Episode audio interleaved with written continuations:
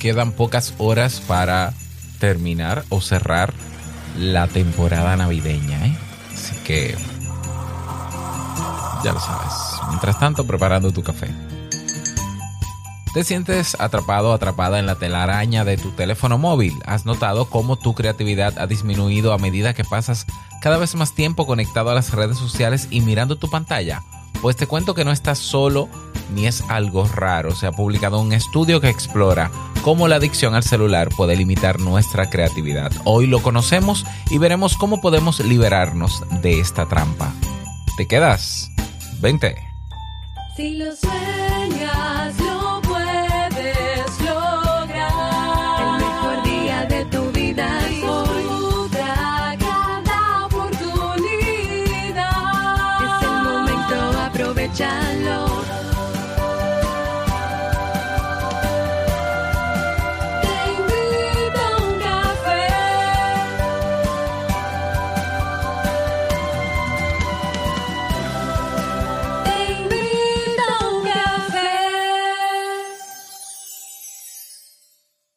ahora contigo, Robert Sasuki, consultor en desarrollo humano y emprendimiento.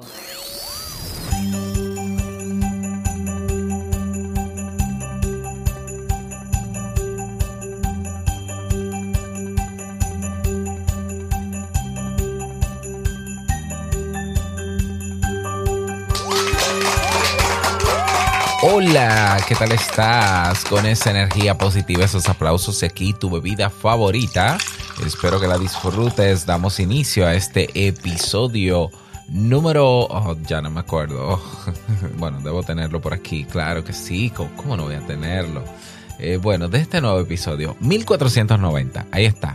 De Te invito a un café, yo soy Robert Sasuki y estaré compartiendo este rato contigo, ayudándote y motivándote para que puedas lograr un día o tener un día recargado positivamente y con buen ánimo. Esto es un podcast y la ventaja es que lo puedes escuchar las veces que quieras, cuantas veces, bueno, las veces y donde quiera que estés, con internet, sin internet, ya lo sabes.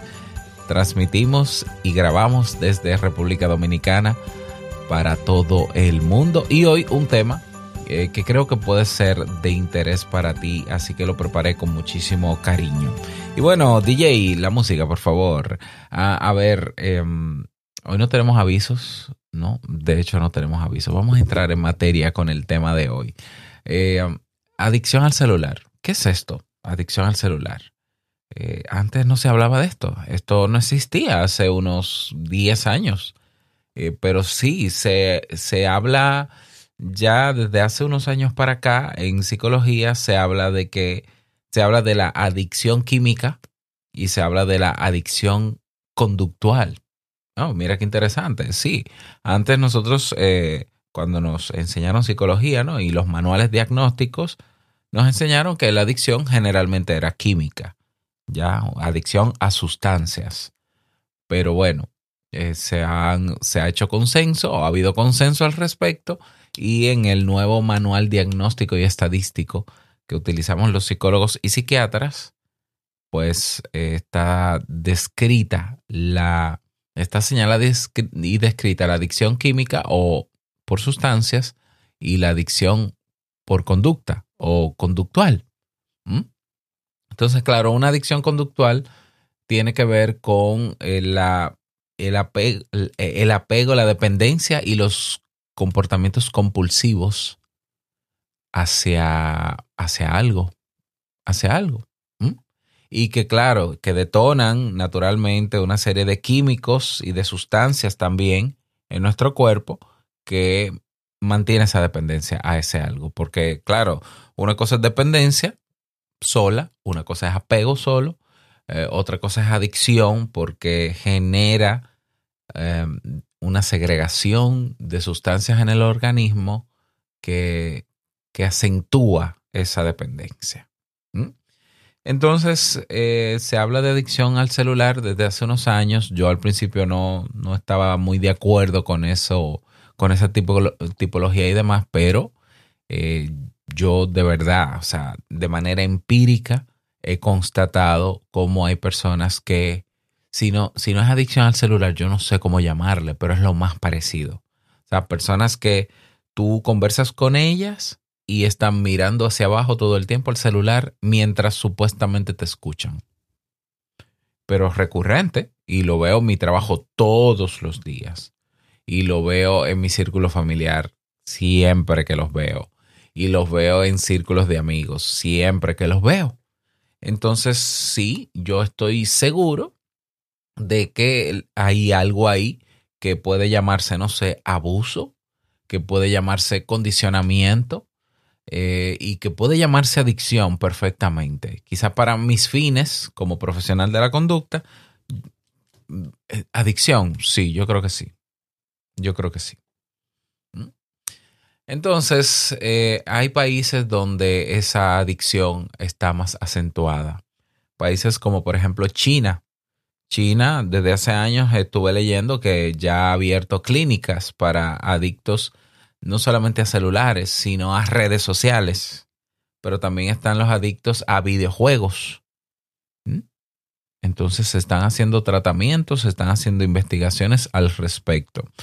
Y eh, ha salido publicada hace un tiempo una investigación que se crea en China, se hace en China, eh, que da como resultado cómo el- la adicción al celular afecta, afecta directamente a la creatividad. Pero eh, vamos a ver, eso es, eso no es un descubrimiento del otro mundo. Tiene todo el sentido de, de- tiene todo el senti- sentido del mundo, valga la redundancia. Es decir, una persona que está pegado a un celular, ¿cómo va a ser creativo? Pues, si está pegado a un celular, no, no puede ser creativo. Bueno, pero las investigaciones están para confirmar lo que empíricamente uno constata en la realidad. O sea, no, no toda investigación tiene que dar como resultado un descubrimiento de algo que no sabíamos por ninguna razón. No. O sea, esto es algo que, que lo podemos constatar. Una persona que está pegada a una pantalla, pues primero no va a tener la motivación necesaria para hacer las cosas. Segundo, no hace las cosas. Tercero, no, eh, pues, no, su creatividad merma, naturalmente. Pero bueno, estoy aquí para hablarte de la investigación. Y antes de entrar en materia en la investigación, eh, señalar lo curioso que países como China, de donde viene la red social, por ejemplo, TikTok, ¿eh? porque TikTok es una empresa china y está regulada por el gobierno chino y está manejada también, o sea, no, no directamente, pero está condicionada a los parámetros del que pone el gobierno chino. Eh, es curioso que en China los chinos se están preocupando por controlar el uso de las redes sociales y de los videojuegos en los niños y en los adultos. O sea, ponen horas incluso. O sea, eh, TikTok yo creo que tiene una regulación horaria eh, de que tú no puedes ver más de tanto tiempo. ¿Por qué será? Preguntémoslo. Va- va- Vamos a, pregun- a preguntárnoslo. ¿Por qué será que un país de donde viene TikTok regula el consumo de contenido en TikTok y no solamente regula el contenido eh, en tiempo, sino también el mismo tipo de contenido que se consume? O sea, el contenido que ven los chinos en TikTok no es el mismo que ven el que ve el resto del mundo. El resto del mundo no tiene un filtro dentro de TikTok que regula la cantidad de tiempo que tú te la pasas dentro. ¿Por qué será? ¿Mm? Curioso. Entonces, bueno, de allá vino la investigación también, confirmando todo esto.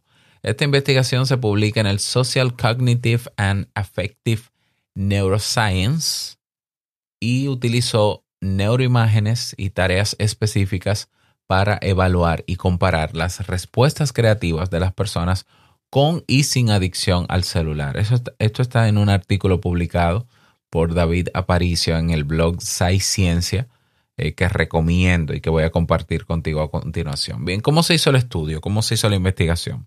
Los participantes fueron estudiantes universitarios, atención aquí, que tenían entre 18 y 25 años de edad. Para medir su nivel de adicción, los investigadores emplearon el, es una escala que hay, se llama el Smartphone Addiction Scale, que es un inventario parecido a un test. Bueno, es un test, sí, está bien, es un test. Luego fueron divididos en dos grupos. Un- el grupo experimental, con las 24 personas que obtuvieron los puntajes más altos en el test, y el grupo control, con la misma cantidad de personas que obtuvieron los puntajes más bajos. Todos estaban libres de medicación y, eh, o sea, ninguna sustancia que pudiera afectar su sistema nervioso y constataron que no tenían otras conductas adictivas. Ok, se dividió el estudio en dos fases. Primera fase, para evaluar la creatividad, los investigadores usaron las tareas de usos alternativos, una prueba desarrollada por eh, Guilford en 1967 que consiste en nombrar durante 30 segundos en todos los usos posibles, eh, todos los usos posibles de un objeto. De eso trata ese test. Y cada participante realizó la prueba y luego se les pidió que memorizaran esa lista y que la repitieran. Esa es la primera fase. En la segunda fase se utilizaron neuroimágenes para revelar lo que estaba haciendo el cerebro mientras los participantes respondían a la tarea de usos alternativos. La mitad de los participantes ya habían visto algunos de los objetos en la primera fase. Por lo tanto, ya se les había pedido que recordaran los usos más comunes del objeto. Bien, aquellos participantes que habían pensado creativamente sobre objetos que habían visto previamente en el experimento estaban en lo que el equipo de investigación llamó la condición restringida. Y aquellos a quienes se les pidió que nombraran en todos los usos de los objetos nuevos estaban en la condición sin restricciones. Tanto el grupo experimental como el grupo de control tenían participantes con restricciones y sin restricciones. El propósito de estas dos condiciones era aumentar la dificultad de la tarea de usos alternativos. A los participantes que habían estado expuestos previamente les resultaría más difícil nombrar otros usos alternativos. Esa es la premisa de la que se parte y las fases que, eh, que delimitaron en la investigación. ¿Cuáles fueron los resultados? Atención aquí. Al analizar los resultados, los investigadores encontraron que, número uno, los participantes con adicción al celular tenían puntuaciones bajas en fluidez, flexibilidad y originalidad. Flexibilidad, importante. Pienso en pensamiento polarizado. El adicto al celular tiene un pensamiento más rígido, más polarizado. Y número dos, aquellos con adicción al celular tenían una activación reducida en el área córtica y en la conectividad funcional en la corteza prefrontal y la, y la corteza temporal. Me explico. Esto hace que sea más difícil superar las limitaciones semánticas y establecer asociaciones originales durante la generación de ideas creativas. En buen dominicano, como decimos aquí, en español que se entienda, la creatividad se ve embotada. Así de sencillo. Así de sencillo. ¿En qué, en qué porcentaje? ¿En qué? Bueno, me imagino que eso depende de cada persona. Pero, pero ¿qué tan limitada es la creatividad de una persona que es adicta al celular? Bueno, yo creo que eso dependerá de cada persona. Yo creo que eh, el cerebro cuando se enfoca en una cosa para conectar con otra inmediatamente, tiene que hacer un proceso y tiene que pasar un tiempo y muchas veces el cerebro simplemente se queda en la primera actividad. O sea, de verdad, ni hay que ser genio, ni hay que ser psicólogo para darse cuenta. Es sentido común, tiene, hay un componente de sentido común claro. Si tú estás concentrado haciendo algo, cuando vas a hacer lo otro es más complejo hacerlo. Y más si lo vas a hacer o en paralelo o inmediatamente después. Entonces, de verdad yo no creo, yo, yo personalmente, no creo que una persona a la que tú le estés hablando y esté mirando el celular te esté escuchando. No lo creo. Por más que digas, sí, sí, sígueme diciendo que es que estoy buscando, es que estoy hablando con... No, no, es que no, no me estás escuchando, no, no es verdad. No es verdad. Tampoco creo personalmente que una persona que se pasa horas y horas al día en el, celu- en el celular puede luego eh, emprender, puede luego planificar su día, puede ser productivo, puede ser efectivo. Es que no me lo creo. Y, y si, y si hay algo que lo confirme es este estudio. Mira qué interesante.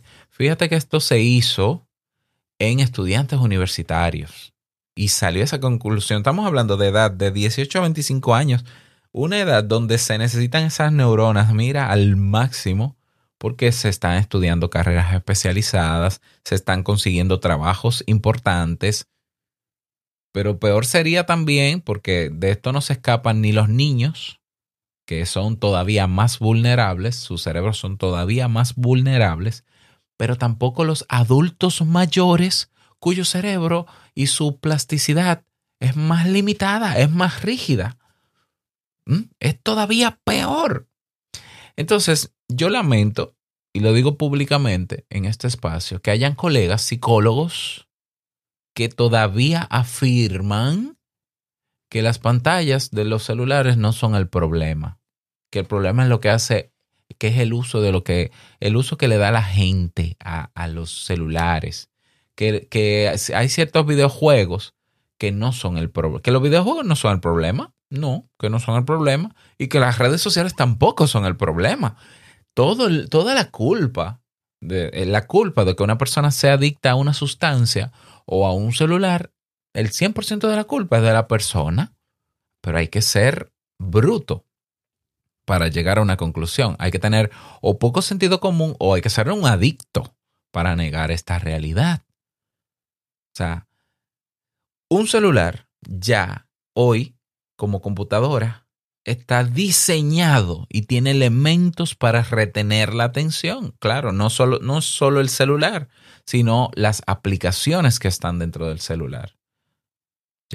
Entonces, hay videojuegos, no todos, pero hay videojuegos, incluso por su diseño mismo, que mantienen la retención de la gente.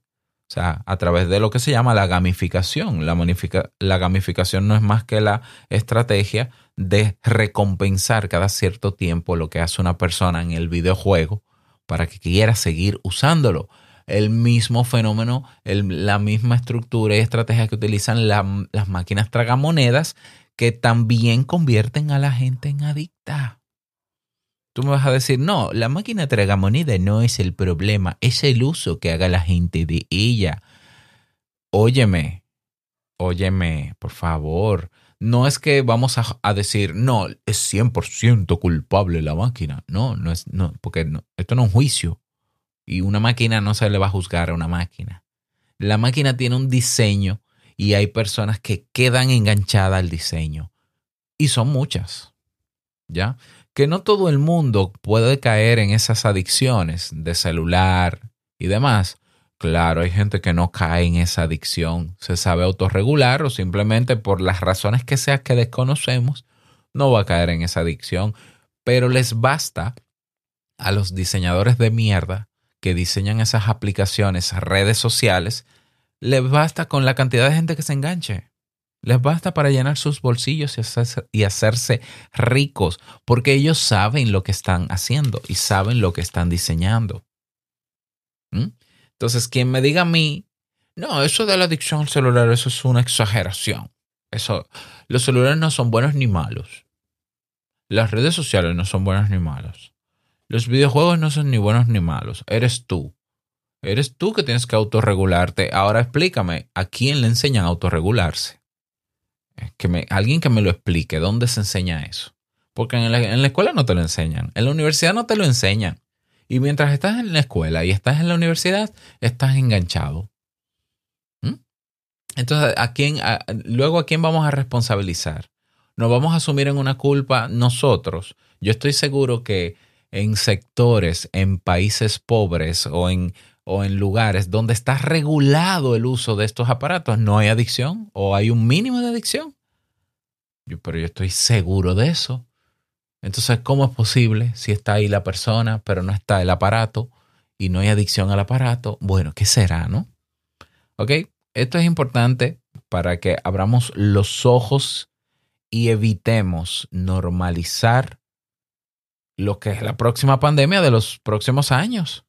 La pandemia de la gente adicta al celular Que claro, tengo que decir que este, eh, los resultados de esta investigación, o sea, esta investigación tiene dos limitaciones.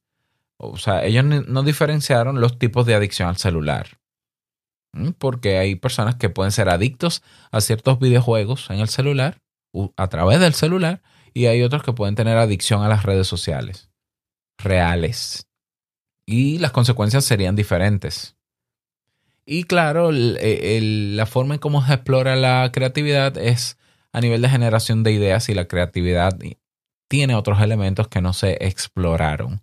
Pero tenemos que abrir los ojos y dejar de normalizar que, ah, es que mi, mi mamá, es que mi hermano se pasa el día completo pegado al celular. Ah, imagínate, es que ahora la gente, ahora todo el mundo está pegado a la pantalla. Ay, mi hijo no suelta la tableta, mi hijo se la pasa el día entero pegado o mi hija a la tableta o al celular. Ay, es que los niños son así. Pues mira que no. Pues mira que no. Eh, tu niño es o tu niña es como tú controles y como tú eduques y como tú regules. ¿Mm? Y claro, tú no puedes regular a tu mamá, a tu hermano, porque son adultos, pero qué pena, ¿no? En el momento en que tú puedas intervenir y resaltarle eso, aunque sé que va a ser molestoso porque una persona que es adicta a algo nunca va a reconocer su adicción. no es que nunca, es muy difícil que la reconozca. ¿Ya? Pero es lamentable. Pero veamos, veamos esa realidad con otros ojos y tratemos de no caer en ella. ¿Ya? Entonces, si te interesa que yo traiga aquí al podcast un tema de cómo regular nuestro comportamiento frente a estas pantallas en cuyas, en cuya, eh, eh, en, cuyos, en cuya, en cuyo interior, ¿no? Están estas aplicaciones, bueno, pues tú me lo pides, te unes al canal de Telegram o ve a contacto.robertsazuke.com y ahí mm, o me escribes por correo o me escribes por Telegram solicitándolo y yo con muchísimo gusto lo preparo. Espero que haya sido de utilidad esta, información para ti. Me encantaría que me lo confirmes. Y nada, despedimos eh, diciéndote o recordándote que la vida es una y nosotros la vivimos. Y nos escuchamos mañana en un nuevo episodio. Que pases bonito día. Chao.